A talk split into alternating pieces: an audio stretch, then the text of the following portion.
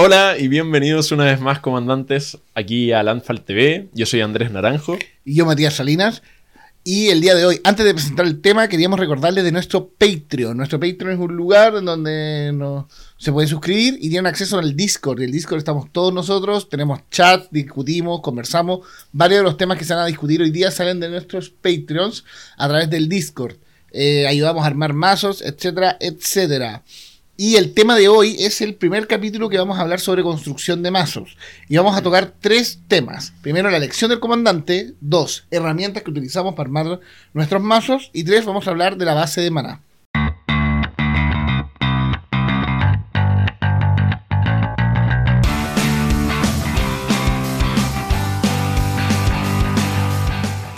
Bueno, como ya todos sabemos, eh, un mazo Commander nunca está terminado, siempre está en un proceso constante, siempre tenemos ahí esas 200 cartas en el Maybe Board que queremos, probamos y cada vez que sale una edición se prueban nuevas cartas, eh, vienen otras interacciones muy interesantes, entretenidas. Claro, hay que ver respuesta a las cartas nuevas que salen. Claro, también. Los comandantes nuevos que salen. Los hate birds, todo eso hay que hay que ver siempre optimizar de mejor manera el mazo. Entonces está en constante cambio.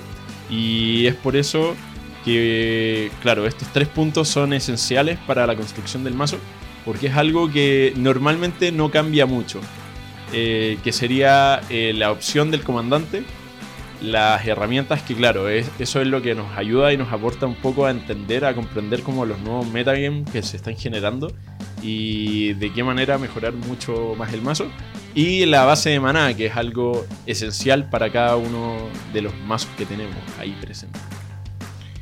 Exactamente. Además que lo bueno de estos tres puntos, especialmente el tema de las herramientas, que son cosas que vamos a utilizar no solo para construir el mazo, sino que también utilizamos después ya cuando lo empezamos a testear, cuando cambiamos una carta, porque realmente te cambia una carta y te, cambia, la, proporción de... Claro, te cambia la curva. te cambia la curva, etcétera, etcétera, etcétera.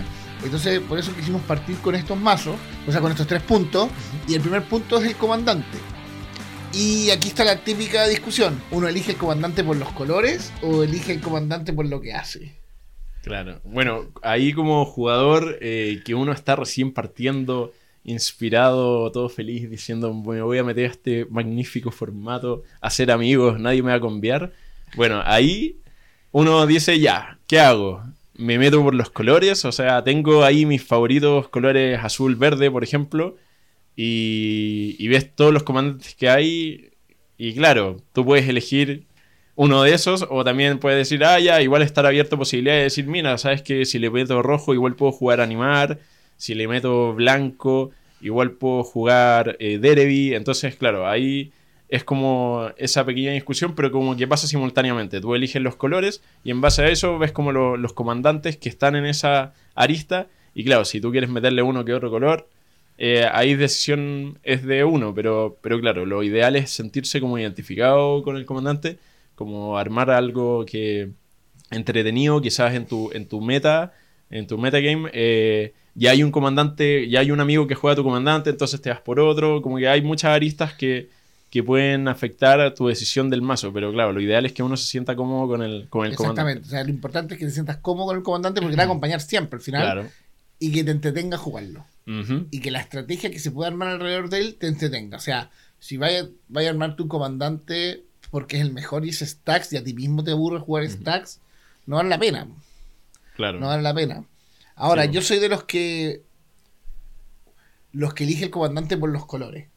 Mm. Yo tengo tres colores en los cuales tengo un buen pool de cartas, que es verde, azul y negro. Entonces trato siempre que por lo menos que el comandante tenga uno de esos dos colores como para que se me, sea más fácil armar. Aunque el último mazo que armé, que es en la Lela, eh, bueno, tiene negro y tiene azul, pero usa otras, otras cosas. Entonces como que tuve que salir un poco del, presupuesto, aparte del blanco. Sí.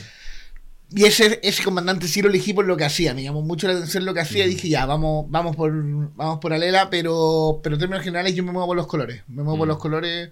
Rojo trato de evitarlo porque es muy caótico. pero encuentro un buen color de soporte, lo trato de evitarlo. Así que, claro, así que lo primero es siempre elegir el comandante y casarte con algo que te guste. Claro. Yo en mi caso tengo, lo elijo por, por lo que hace el comandante. O sea, sale un comandante nuevo, me, me llama y, y lo hago. ¿Y cómo lo haces con el pool negro? Eh, claro, el, negro es lo que más me duele, pero igual tengo ahí guardadas unas cartitas de, negro. Pero claro, los, cartas más caras ahí igual duele porque no las duele, tengo. Duele, negro un color caro. Sí, es un color es muy caro. Bueno, y habiendo dicho eso, ya tenemos el comandante elegido. Eh, hay que determinar, antes de empezar a construir el mazo, qué nivel de mazo queremos. Claro, esto igual eh, es importante verlo principalmente por el metagame en el que uno se va a mover, en el contexto. Si tienes tu grupo de amigos y están jugando casual, claro, tú no vas a llegar y te vas a hacer un mazo de stacks ahí que conviene o que conviene turno uno, no. Es como que no va. Tienes que estar como. En sincronía con el en medio. sincronía con el medio, claro. si, por ejemplo, si lo vas a armar para jugar en una liga en específico o en una tienda en específico, casi todas las, tiendas tienen online, o sea, en su Facebook, los logros y los y más o menos uno seguía con eso para ver cuál es el nivel del mazo. Claro, porque si ya te están prohibiendo, no sé, eh, romper tierras, eh, tú no vas a estar ahí metiendo los Willfire, los Apocalypse, no, porque son cartas que no, no te ayudarían. Entonces, claro, uno tiene que ver, además del comandante, el dónde lo vas a emplear, dónde, dónde va a estar este mazo, cuál será su, su campo de batalla. Claro. Igual hay que decir que siempre el nivel del mazo es evolutivo. Claro, eh, precisamente tú no puedes llegar y partir y decir como, no, este es un... Quiero hacerme un mazo CDH y partir de cero con eso. Igual es como complicado porque también el CDH normalmente se... Eh, tiene harta necesidad de netdeckear, de ver mazos en internet, muchos referentes. Y claro, como jugador nuevo, uno no siempre está familiarizado con las estrategias que tienen estos mazos. No es lo mismo que, por ejemplo, netdeckear un mazo de estándar donde la, si ves un mazo, por ejemplo, no sé, el Grulagro que está ahora, eh, es un poco fácil y es como predecible ver cómo lo está haciendo, pero un Commander que tiene 99 cartas más tu comandante y tiene muchas interacciones, sinergias. y eh, algunas sinergias específicas que van en cierto orden. Claro. Y no, no eh, funciona el combo o la estrategia. Sí, no, no es llegar y y hacerme el mazo, ya me quiero hacer esta lista, buscar las cartas y no. O sea, si por ejemplo estás jugando, quieres jugar un mazo Yidris Doomsday y no saber cómo funciona la carta Doomsday. O cuáles son las cinco cartas que tiene que buscar, no sé. O Abnausean, que es una carta igual un tanto compleja cuando iniciamos de, jugar y de repente te aparece ya, voy a ver qué onda que hace y, te terminas matando. Cosas así. Eh, claro, no es llegar y ver una lista y, hacerlo. De hecho, en Commander eh, hablábamos antes que es el formato en el que la personalidad del mazo es, jugador. del jugador eh, se ve más reflejada dentro del mazo. Entonces, eh, netdeckear igual es un tema en Commander porque puede, si bien puedes buscar referentes, puedes buscar eh, diferentes cartas que, hacen sincronía, no vas a llegar y copiar una lista porque tú te tienes que... O sea, si tú tienes que adaptarlo a tu modo de juego, si a ti te gusta responder, ahí tú le metes más respuestas, si necesitas más giras, por ejemplo cosas así. Eh, claro, tú vas viendo y tú vas adaptando el mazo a tus necesidades. y, a, tu meta. Claro. tu meta, claramente. O sea, al final, eh, como discutíamos antes, claramente el net decking o revisar mazos listas en internet eh, es para ver un, poco una, un poco una pincelada de lo que puede llegar a ser tu mazo. Sacar un par de ideas, alguna carta que no conocías, pero siempre trata de, impregnar tu estilo de juego y lo que tú quieres al mazo. Además que si yo, por ejemplo, te subo un mismo plasma para mi meta puede ser completamente distinto al de tu meta. Claro. Entonces no hay, habrían cartas que que estarían no muertas. No muertas. Me acuerdo, el otro día en la liga llegó una persona con un mazo super CDH y en la liga es, justo ese, día habíamos, nos habíamos puesto de acuerdo. Estábamos jugando bien casual, la verdad. Él le tocó en mesa con los jugadores más casuales y su Blood no hizo nada. Y estaba indignado. él, estaba convencido que su, Blood, su turno 2 iban a hacerle ganar el juego y su Blood no hizo nada. Claro, claro. Sí, sí, pasa mucho. También, yo también, la última liga que fui, eh, un compañero ahí estaba jugando con un Gitrock Monster. Y claro, lo tenía CDH y tenía cartas que en verdad se necesitan un poco más en CDH. Por ejemplo, Size, que es una carta que en Commander no se ve mucho, pero en CDH se usa porque tú igual necesitas ver las cartas que posiblemente tiene tu oponente para responder a tu, a tu combo. Entonces, claro, un talk size más encima, creo, ni siquiera tenía el talk size, como que había, lo había parchado por dures, entonces tampoco era como, ¿y por qué esta carta se está jugando en una liga casual? esas cosas pasan. Pasan mucho, sí. Claro. Eh, ¿Qué más hay que decir del comandante? Creo que eso es todo lo que, lo que podemos decir del comandante. O sea, cásense con algo que les guste y, que, y que sea viable con una estrategia que quieran jugar también. Sí, pues Si tú quieres jugar tokens, hay, hay, comandantes que son más afines para jugar tokens, como otros Tani, por ejemplo. No vaya a jugar mismo plasmo tokens. Claro, no. Pues. Eh, entonces, sí, también cuando tú eliges tu comandante, también eh, la idea de eso es que él tenga un, genere una estrategia que a ti te guste y esa estrategia, eh, bueno, armes tu comandante, tu mazo en torno al comandante, obviamente, claro. Entonces. siempre hay que pensar que el comandante es una carta más en la mano. Claro, sí. Es una carta que está ahí presente. Y disponible siempre. y tú también puedes ver diferentes cosas. Por ejemplo, si vas a jugar Riz, puedes jugarlo token o puedes jugarlo elfo, tribal. Eh, Puedes eh, jugarlo combo también. Lo he visto stacks, de hecho. Claro, hay, hay muchas maneras de, de ser comandante. Hay uno que otro comandante que es mucho más eh, eh, versátil que otro, claro, pero, pero claro, la idea es que igual el comandante esté ahí y te dé la idea principal de las cartas que te tienes que conseguir en el futuro. Exactamente. Y dicho eso, vamos a pasar a las herramientas, porque ya que hablamos del net decking, la mayoría de las herramientas son online. Claro. O sea, la mayoría de la herramienta es el grupo de Facebook de Landfold y nuestro Discord. Eh, ahí estamos siempre respondiendo, la gente sube, todo, me estoy creando, me estoy creando mis listas, ¿quién lo puedo ayudar? El profesor también, él tiene un correo electrónico mm. eh, que no me acuerdo cuál es, creo que es laboratorio.mtglandfold.com, pero lo voy a dejarlo en la descripción. él, siempre está contentísimo de recibir más y dar opiniones. Eh, ¿Y qué herramientas usas tú, Andrés? Bueno, yo tengo como mis favoritas que es Taped Out, donde ahí también tengo mi, lista de mazos, los que estoy probando, los que están de siempre. De hecho, yo en vez de modificar la misma lista, si le hago un cambio al mazo, eh, creo otra lista para que... Para, la historia del mazo. Claro, la historia, porque igual es súper importante. Por ejemplo, juego desde el 2012 y si estoy jugando Maelstrom desde que salió ahí en, en Plane Chase 2012 eh, han entrado y salido muchas cartas de ese mazo. Entonces, y también muchas muchas maneras de, de, hacerlo. A mí me pasa lo mismo, pero yo en vez de usar eh, Tapet Out uso Dexstats. Ya. Que Dexstats automáticamente cuando tú modificas el mazo te guarda la versión. Ah, Entonces te, te metías a tu mazo y, están ahí todas las, versiones. Y me pasa con el mismo plasma, que también por lo juego del 2011. Entonces desde que salió y lo tengo ahí y es entretenido porque cuando uno ve las fechas, va, a veces le pongo comentarios. Le pongo comentarios para no olvidarme. Onda, eh, modificaciones post salida de Throne of the Drain. Entonces uno. Ah, salió Throne of the Drain y qué, qué cambió en el mazo. Ah, qué bueno. Sí, igual es útil. Es, útil. Y, y, también lo que me gusta es que te, te, te divide muy bien eh, tu curva de maná, cuánto maná necesitas ah, de cada color. Y no solo toma eh, los costes, los costes, sino también los los, símbolos. los símbolos para activar. Entonces te genera. Claro. Sí, igual súper útil esa cosa. Igual yo tampoco uso Tapedout desde tanto, no desde que salió, de hecho no sé si existía aún en, en 2012, pero claro, yo antes usaba una que era muy típica que ya nadie la usa, MTG... ¿Goldfish? No, MTG Mint, creo que no sé. una, otra página.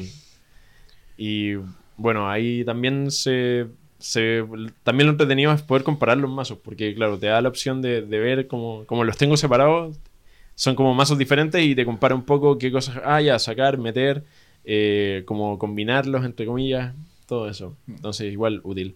La otra plataforma que se usa mucho, que, bueno, es más para sacar ideas, es eh, EDH que es una plataforma que, si bien te muestra, no te muestra tanto decklist, es más para ver como que eliges una carta y te muestra como la sincronía y si es comandante, la, las cartas que, cartas que podrían estar, claro, ahí.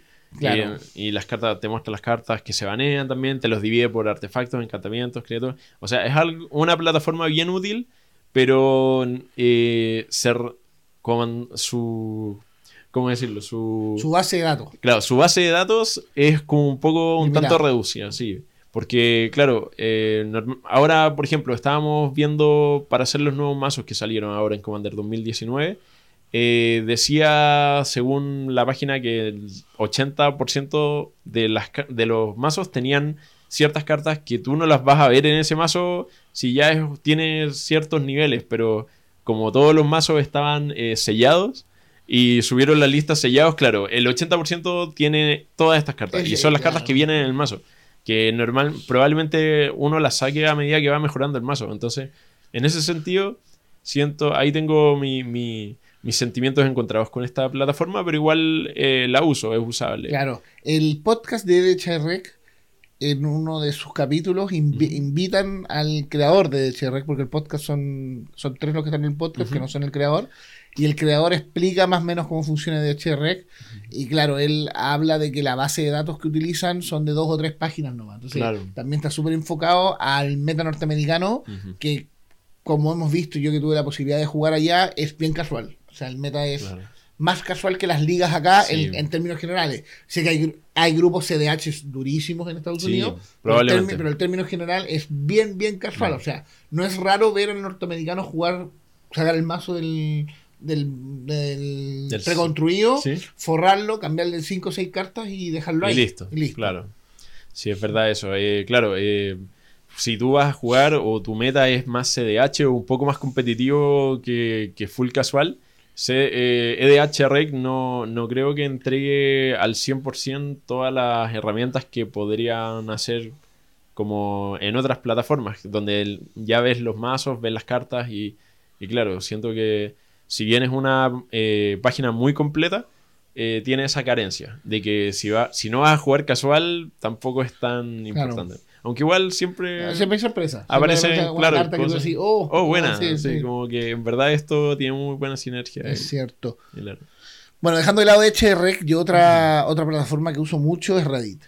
Reddit, que este súper gran foro. uno se crea una cuenta, uno se crea una cuenta y buscas un algo que te interese, CDH, y hay un grupo CDH y tú, la gente postea, hoy estoy armando este mazo que me recomiendan, esta es mi lista, y la gente te empieza a dar eh, opciones, entonces es...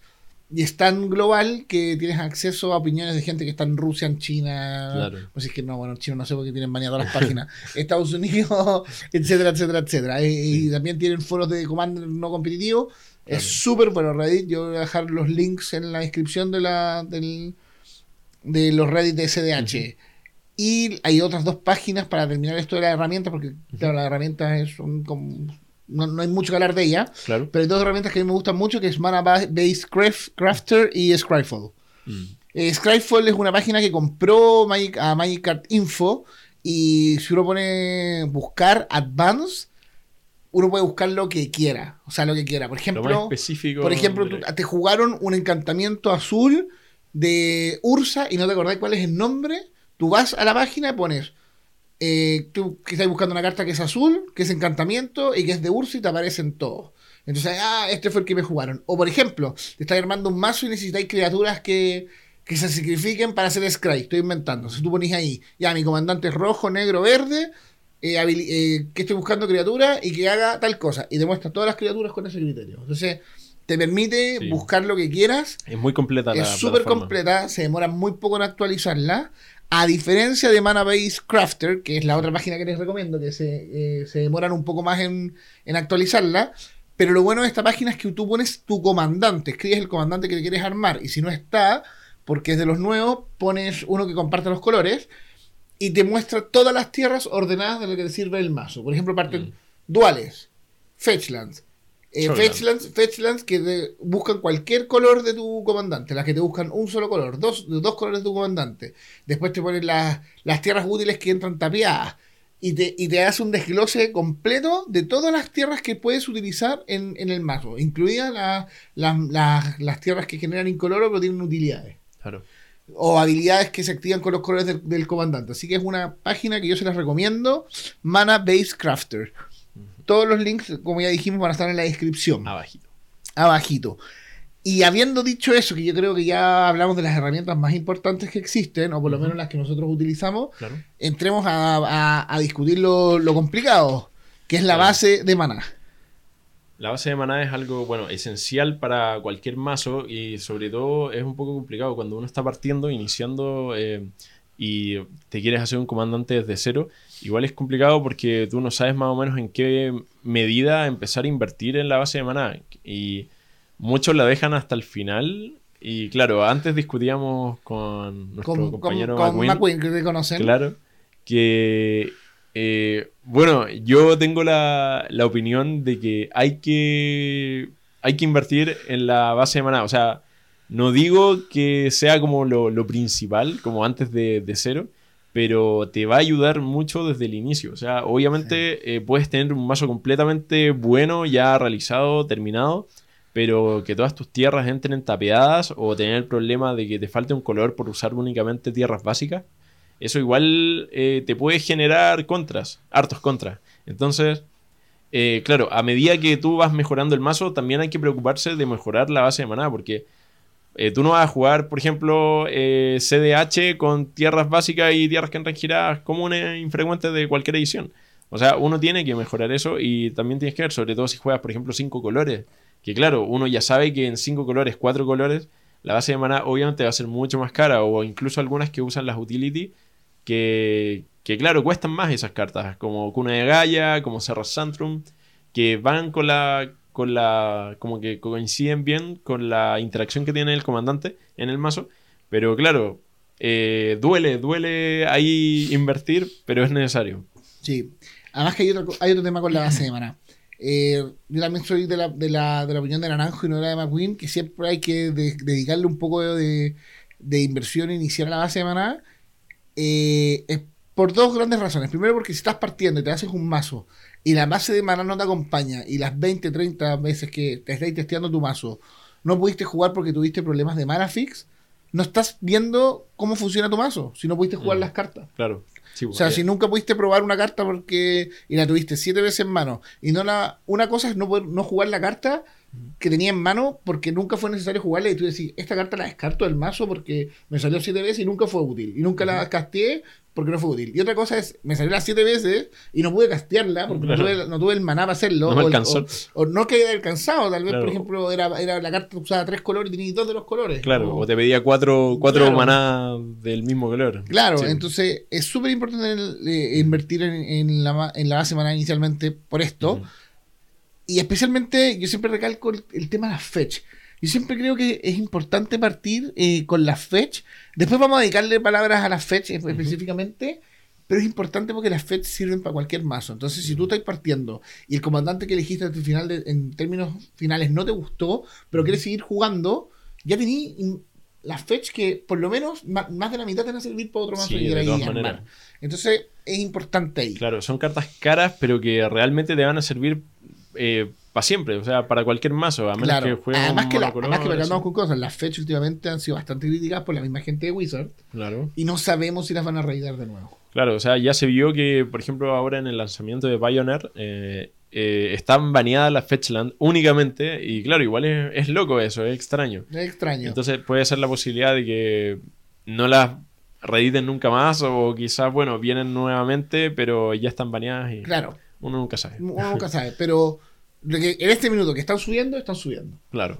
Sí. Bueno, para volver a la base de maná, lo primero que queremos decirle es que no existe una fórmula perfecta para. Bueno, no existe una fórmula perfecta ni para construir mazos ni para la base de maná. O sea, todos esos videos que o, gente que te dice, no, el vaso Commander tiene 33 tierras o 34. O 37. Tiene, claro, tiene 15 respuestas. Eh, no, eso es mentira. Eso es mentira. Todo se determina por la estrategia y los colores del comandante. Y por el contexto. El, contexto. el, metagame. Y también el arquetipo. Por ejemplo, si yo voy a jugar Edric, que en la mitad de las, de las, criaturas que generan, eh, que, juega, generan maná, no voy a jugar 33 tierras, voy a jugar 27.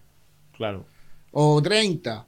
O por ejemplo, si estoy jugando un mazo que gira en torno a los artefactos y más de la mitad de esos artefactos generan maná, no necesitas 35 tierras, necesitas menos. Claro, eh, es algo que, bueno, también uno va viendo, eh, va probando, sí, pero claro, es importante saber cuántas tierras vas a jugar. Eh, yo también soy de la idea del coste de tu comandante, porque, por ejemplo, si, si estás jugando Maelstrom Wanderer, por ejemplo, tú igual te duele perder un robo y paso porque no me salió tierra, por ejemplo. Eh, claro, tú necesitas bajar siempre tierra y claro, ahí necesitas 35, 37 tierras. Eh, es necesario. En un mazo Lance obviamente también es otra cosa. Ahí tú tienes que jugar con quizás 40 y yo juego en Azusa, por ejemplo. Entonces, eh, uno ahí va viendo eh, exactamente cuánta es la cantidad de, cartas que, de tierra que necesitas y las tierras básicas también, porque quizás a veces no son tan necesarias, otras veces sí, si tu metagame juega, por ejemplo, Blood Moon, cosas así.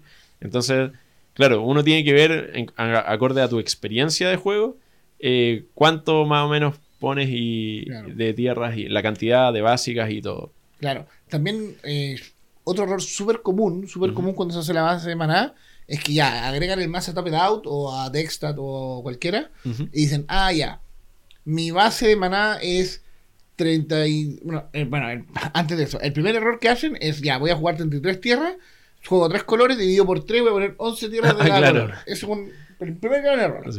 Segundo gran error, meter, meter el, el, el mazo y decir, ah, ya, el 50% de mis criaturas, o sea, de mi, del color que necesito es verde y 25, 25 los otros dos. Mm. Y repartir así la base de maná.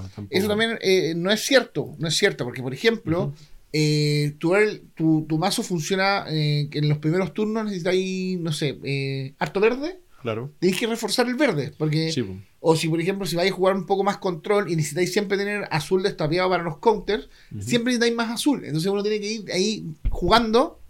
Testeando. Ir, testeando. Siempre el testeo es lo más importante en Commander. Ir testeando cuál es el color que más necesitas siempre tener disponible. Sí. ¿Qué es lo que necesitas? Y ahí también entra en decisión el tipo de tierras que necesitas. Porque, por ejemplo, ya hablamos de las Fetchland.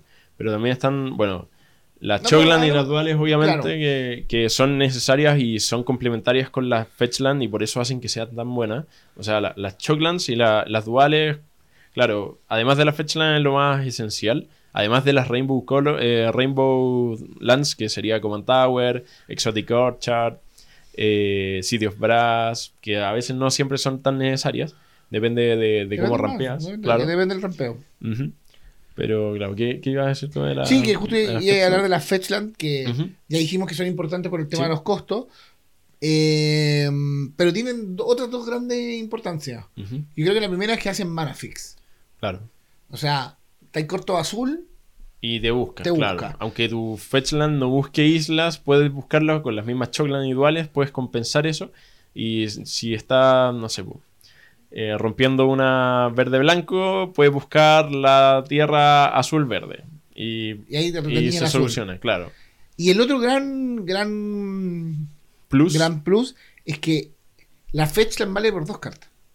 En el sentido de que en un mazo de 99 cartas, tú siempre quieres disminuir esto lo más, lo, más rápido posible. Claro, para robar, idealmente no robar tierra y robar las cartas que necesitas. Entonces lo que hace la fetch es siempre sacarte una carta del mazo. O sea, tú cuando en un turno robas la fetch, la bajaste y la rompiste, es como si hubieras robado dos cartas. Claro. Casi. O sea, hay una, eh, casi, no, casi. Es como... hay una ventaja de cartas con la fetch que es, bastante importante. Sí, es bien importante. Y también lo mismo con los rampeos de la, de la, del verde, por ejemplo, que te, que te da la posibilidad de buscar tierras desde el del mazo al juego. Eso también, como que son cartas que son muy buenas no solo porque te rampean, sino porque están sacando una carta del mazo y es una carta menos que tú tienes que robar.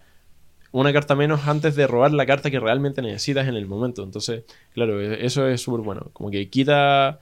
Es un poco un juego de probabilidades, pero en verdad es. Es, necesario dentro del mazo, claro. Claro. Bueno, igual hay que dejar claro que cuando hablamos de Fetchlands hablamos de la no estamos hablando de Evolving Wine. Claro, ni. ¿Cómo se llama la otra? Eh, Terramorphic Expanse. Terramorphic Expanse. Claro, no, no, no. Eh, porque, o sea, son Fetchland en, estricto rigor, pero son muy lentos. Claro, sirven para lo mismo, pero no te dan la posibilidad de que entren enderezadas. Ahora, por ejemplo, se han visto dos, entre comillas, Fetchlands nuevas eh, que salió una en Modern Horizons, que es la que busca tierra Primatic Vista. Primatic Vista. Y que esa busca tierra básica, que es igual es buena y porque entra enderezada. Y la otra es la de esta nueva edición del Drain, Drain, que no recuerdo cómo se llama, pero no te pegas.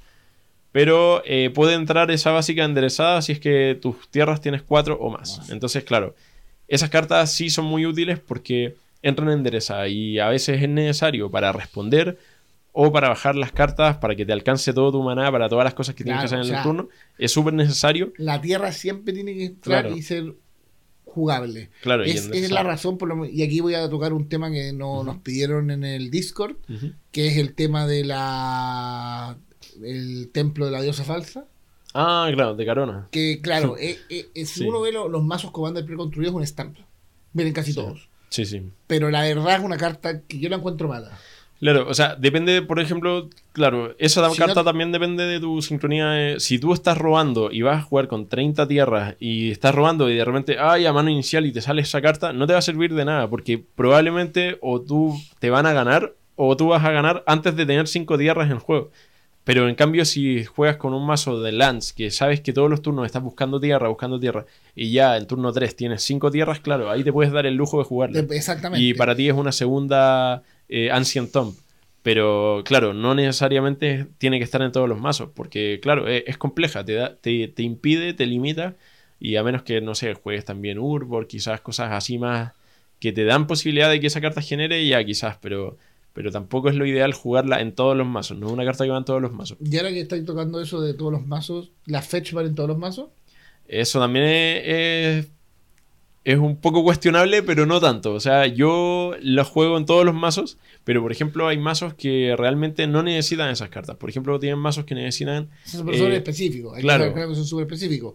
Hasta los monocolores son buenas las fetch porque te reducen el tamaño del mazo. Claro, sobre todo en los mono green, pero... Pero si hay mazos con estrategia... De, de tierras, claro, por ejemplo... No se necesitan. Sí, pues eh, hay un mazo que está el... Bueno, en monocolor, que no sea verde, se ve mucho, que rampean con Prismatic Lens, que es un artefacto por 3 que tiene print y que la tierra del color elegido, o bueno, la que exilia, porque tienes que sacrificar una tierra para que lo haga, genera un mana adicional. Y claro, en, en mazos, por ejemplo, como Kami de la Luna este, este comandante azul, Monolu, él juega sin Fetchland porque, claro, tú necesitas tierras y como juegan tan poquitas, juega con las Islas Nevadas para que no generen tu oponente y necesitas muy poquitas tierras, o sea, tienes muy poquitas tierras y, claro, es el, es el problema opuesto a lo que decía eh, Mati en el momento de que tú buscas una tierra y, claro, es una tierra menos que robar y es una tierra menos que te está generando dos maná, no, no solo uno.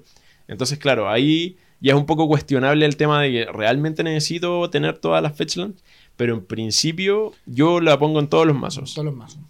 Son, como dice Naranjo, son contadas con los dedos los, mazos que por atendido a su estrategia en particular no las necesitan, pero son muy, muy, muy pocos. Eh, yo quería pasar ahora ya al segundo tema dentro de la base de maná, que es armar la base de maná en torno a las prioridades de colores que usa el deck. Que fue un poco lo que tocamos antes. No solo lo importante son los costes de maná convertidos de tus cartas, claro. sino los colores que tú vas a necesitar. En el early. En el, early, game, primero. En el early game, porque por ejemplo, voy a dar el mazo que más conozco de mi memoria. El mismo plasmo. Yo en el mismo plasmo, en el early game, necesito verde y negro para rampear y en negro para alimentar el cementerio. y los tutores. Y los tutores, y los tutores. Bueno, cuando dije alimentar el cementerio también me refería a los tutores, porque para mí entre... Claro, en Tom... En Tom, Buried Alive son, eh, y el azul yo más que nada lo, utilizo, bueno, para hacer el comandante, obvio, pero para proteger al comandante. Entonces, no es un color que yo necesito al inicio del, de la partida. Claro, sí. Y también después el azul pasa a ser predeterminante ya porque necesito siempre tener azul enderezado para, defender al comandante. Claro. Entonces uno tiene que ver esas cosas, calcular esas cosas. Entonces, en ese sentido, por ejemplo, las mm, tierras filtro son importantes solo en los mazos en que tú necesitas arreglar el color al inicio. Claro. Porque ya después del early game no son necesarias las filtros. Claro, también es, por ejemplo, esta, estas cartas, como las filtros, lo, que estábamos hablando, eh, son tierras que tampoco no sé si vas a ver en todos los mazos, porque, por ejemplo, si, claro, a veces las robas en el early y solamente funcionan si es que tienes una tierra adicional. Por ejemplo, en mano inicial son casi muertas las tierras esas. Pero, pero claro, igual, por ejemplo, si tienes una filtro eh, azul-negro, por ejemplo, te va a servir mucho más para bajar a necropotencia, cartas que tienen como doble coste o triple coste incluso, y necesitas tener esos tres colores específicos, claro, ahí te da la posibilidad. Eh, entonces la filtro se usa más para, para mazos que tengan cartas con mucho, eh, mucha devoción, eh, siguiendo la, palabra clave de Teros, y que, claro, tú difícilmente vas a tener, por ejemplo, en turno 2 o turno 3, eh, tres manás negro para bajar esa carta, claro. Y ahí los filtros te pueden servir de harto. Pero tampoco es una carta que estaría en todos los mazos. No, no. Y lo otro importante respecto al armar la base de maná es tener en cuenta las habilidades de, tus cartas. O sea, por ejemplo, eh, puede ser que la, carta se baje con negro, pero las habilidades se activan con verde. Ah, claro. Entonces, es, esos detallitos hay que tenerlos en cuenta. Y si tú quieres que esa, esa habilidad sea activada en, al inicio del juego, quiere decir que necesitas negro y verde al inicio del juego, porque necesitas negro para bajar la carta y verde para activar la habilidad, o, al revés. Hay otra, otra cosa con la base de maná que son las tierras de utilidades. Por ejemplo, pero para ti, ¿qué es una utility land? Ah, Las utilidades de Land son eh, cartas que tienen un cierta. que no solamente van más allá de la de generar maná, sino que tienen cierta sincronía con tu mazo y te dan un plus, ya sea generar mucho más maná o tener ciertas habilidades, ciertas. Ya, perfecto. O sea, para ti la cuna es una utility land. Eh, yo diría que sí, pero hay gente que no. hay gente que no. Bueno, a mí me gusta hablar de la. Bueno, Cuna es una carta que uno la tiene que jugar si tu mazo es bichero, claramente. Pero yo quiero hablar de las utility lands que no son para generar mana. Ya. Que son que, la, por ejemplo, eh, si estáis jugando un mazo con muchos artefactos, una tierra que genera solo incoloro y que si pagáis X, sacrificáis, recuperáis un artefacto del cementerio. Sí, sí. Ya. Yo esas cartas no las cuento dentro de la semana. Yo esas ah, tierras. No. Yo cuando construyo un mazo, digo, tengo, ya, estos son mis costes, estos son mis, la, necesito estas tierras y dentro de mis utility lands, si necesito 33 tierras, juego 33 tierras, por ejemplo, y más las 3 utility land, 2 utility land y 1 utility land. Mm. Porque en términos generales, la utility land, tú no la vayas a girar para generar mana. La, la, a querer girar para usar su habilidad. Claro, en, los casos más. Yo no, yo no la cuento, no, trato de no contarla dentro de. Claro. como fuente de mana. Claro, igual, eh, claro, eso igual es es una fuerte declaración. Eh, porque, claro, sí, eh, son tierras que, claro, el hecho de que te, te, te, utilicen el slot de bajar una tierra todos los turnos, claro, no necesariamente está ahí precisamente para, para generar mana. Tengo un amigo, por ejemplo, el, el, Roberto Rojas, que le mando un saludote. Él le encantan las utilidades eh, utility lands. Y juega, juega, la mitad de sus tierras son utility lands. Y él, claro, al principio siempre pasa de que, ah, bueno, tiene, está jugando ahí, ah, pucha, puras tierras que generan incoloro, no puedo hacer mucho. Y claro, y todos se olvidan de él. Y después, claro, con las mismas tierras que no generan nada, busca artefactos, gana vidas, toda la cuestión y, claro, nos mata. Y, claro, es súper eh, valiosa la estrategia que tiene porque utiliza las utility lands para para sacar mucho más provecho de lo que otros jugadores le harían. Eh, bueno, sí. Eh, yo en ese caso no, hago tanto eso porque, claro, yo soy de usar pocas utility lands. Como que no uso muchas. Mi favorita que uso en todos los mazos es eh, High Market. A mí me encanta esa carta. Porque es un sacaublet, hace que tu comandante desaparezca tu comandante, o sea, puede, puede jugarlo otra vez. Por ejemplo, en Malstrom pasa mucho que necesita la gracia es que jugar el comandante da igual que esté en la mesa, pero si no tienes mano y está ahí, no hace nada. Entonces, claro, necesitas sacrificarlo y, y claro, y te da una vida, que tampoco es malo. Eh, pero claro, o también te quieren robar una criatura, high market. Necesitas, por ejemplo, ahora que estoy jugando Atla Palani, eh, puedes sacrificar tus huevitos. Entonces, eh, tiene muchas. Muchas claro, y a veces necesitas sacaulets. Hay cartas que tienen efectos cuando mueren en el cementerio. O Cartas que necesitáis desaparecer, también Academy Rector, el Protean Hulk, todas estas cartas que, tienen habilidades y efectos muy poderosos y, el poder de tú elegir cuándo, que cuándo se van a morir esas cartas eh, es muy valioso. Súper valioso. A mí la utilidad que uso harto, eh, especialmente en mazos como Animar o Mioplasmo, que son mazos que giran en torno al comandante, es el, faro que eh, todos los jugadores recuperan eh, la propiedad de sus criaturas. Ah, eh, Homeward Paths. Creo que es. No. Homeward Paths, no. Sí, sí. ¿Sí? Sí, sí, oh, me entró la duda. Bueno, esa. esa que gira entre sí, gira, y, gira y todos los jugadores. Porque me pasó que hubo un momento que no sé por qué proliferaron en mi meta las cartas que te robaban las criaturas. Ah, y, y, por ejemplo, Animal, si te lo roban, el claro, desapareció. Duele, duele. Desapareció tu estrategia. Sí, sí, sí. Y, me ha servido harto, me ha servido harto. Eh, yo no, bueno, eh, lo bueno es que está enderezada. Si trae la girada, yo creo que la pensaría dos veces en ponerla, pero. No, pero sí, es súper buena y claro. Súper buena, la utilizo harto. Te sirve en casos puntuales y claro, lo mismo. Hay muchos comandantes, muchos mazos que dependen de su comandante que tiene que estar en juego. Y claro, si no está. Duele. Entonces, por ejemplo, ahí cubre un poco. Eh, high, Market cubre mi. Que te roban el comandante. Claro, también lo mismo. Claro. Sí, es como que cubre cierta necesidad. También si si un oponente tiene otra carta de otro oponente y ya entras a un juego más político, decir como ya te puedo devolver tu comandante. Sí. Mira, la verdad yo también había pensado en High Market eh, específicamente la, carta la empecé a poner por animar. Pero para mí era muy importante no perder los contadores de animar. Ah, bueno, sí, claro. Entonces había que recuperarlo enterito. Claro, ahí, obvio, depende del mazo. Yo, por ejemplo, en Maelstrom me da lo mismo que sea un Maelstrom nuevo o el antiguo que ya está en juego. Claro. Da igual. Pero sí. Eh, y para terminar con el tema de la base de maná, hablemos un poquito de las Choclands. Sí, claro. Eh, como dijimos antes, las Choclands eh, y las duales son como su fuerte, el que tienen, es que, bueno, al tener los tipos de tierra que tienen las tierras básicas, no, no, no son tierras básicas, pero que tienen las tierras básicas como isla, pantano, todo eso. Eh, bosque, montaña? Todo eso. eh, te da la posibilidad de buscarlos, por ejemplo, con Farsic o con eh, Wood Elves, cartas que buscan tierras eh, específicas, que específicamente, en el caso de Wood Elf, que buscan un bosque, o Farsic, que buscan pantano, isla y todo eso.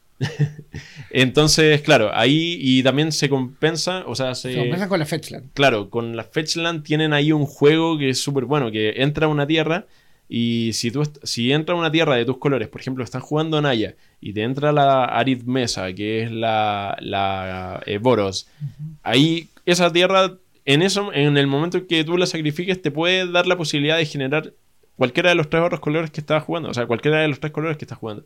Entonces, además de fixear el mazo, te fixea la, la, la base de mana el, que tienes en ese momento. Y son cartas súper útiles. O sea, las Choclands son cartas que entran de piquero al mazo, a todos los mazos. Eh, bueno, obviamente los, que tienen dos o más colores.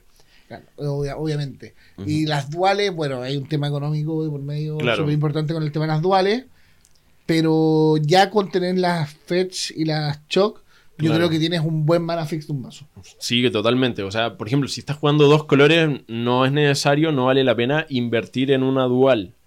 A menos que en verdad necesites como eh, ganar en turno 2, en turno 1 y necesitas, ya tienes la, no sé, la Brimpool en mesa y necesitas buscar eh, la, la Volcanic, la Tropical. Y claro, ahí ya se compensa un poco. Eh, se, entiende que, puedes, si puedes pagarlo y si el mazo es competitivo, claro, ahí te sirve. Pero por ejemplo, si estás jugando, no sé, un Omnat, Taiga, tampoco es necesario. O sea, invertir ahí 100 dólares o no sé a cuánto esté ahora por por una tierra más que puedes buscar. Claro, ahí tampoco tanto. Pero en cuatro colores, cinco colores sí es indispensable, creo yo. Si quieres... Eh, ¿Indispensable? Sí. Es muy necesario. Es muy necesario, sí. Para, para... Especialmente por el tema de las vidas. Claro, por las vidas y también por el, por el arreglar los colores del mazo. Claro. Pero claro, eso es más también en competitivo. Sí, más, más CDH. Sí.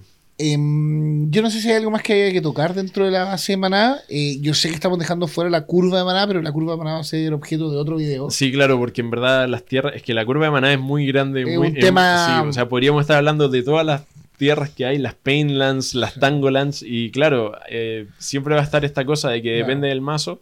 Eh, y, hablar de la curva de maná también entra con un tema más complejo, por eso lo dejamos un poco de lado aquí. Lo importante es, bueno, que con las herramientas que les dimos de las páginas web, vean su curva de maná. Y porque también es importante tener controlado la, curva de maná. O sea, eh, no, no vale la pena tener un mazo que solo tienes un. Los primeros dos turnos no podéis bajar nada porque tu carta más baja se haga con cuatro. Claro, sí. claro. Y también que va a ser tema de otro video, pero también tiene que ver con un poco con la base de maná, son los Manadorks que son todas estas piedras que te arreglan el maná. Todos los, los ramp. Los ramp. que también lo queríamos, lo quisimos tocar en otro video porque si no esto se hace eterno, Sí, se hace se hace eterno. Y al hacerse eterno se pierde el, el mensaje. Pero como ya dijimos, este es el primer video, la primera parte de todo este tema que viene de la construcción de mazos. Así que vendrán otros eh, videos para compensar este. Y si tienen ya preguntas específicas, por ejemplo, ¿qué, qué tierras usar o qué tierras no usar dentro de un mazo, ahí nos pueden escribir. Eh, si están apoyándonos en Patreon, pueden utilizar el portal de Discord para preguntarnos todo, que ahí eh, creo que respondemos de manera más inmediata. Eh, y nada, bueno, eso. Creo que Eso, les recordamos darle like al video, Claro, suscribirse. comentarle la existencia de Landfalls a sus amigos, suscribirse. Y como dijo Andrés, consulten, nosotros estamos Sí, todas las preguntas las anotamos Abiertos y la- las, las tratamos de contestar. claro. Abajo en los comentarios En los también nos pueden sí, poner dudas. Leemos todos los comentarios. A veces no les ponemos Y like. eso sería el capítulo de hoy. Eso mismo. Nos vemos en otra ocasión. Muchas gracias por vernos.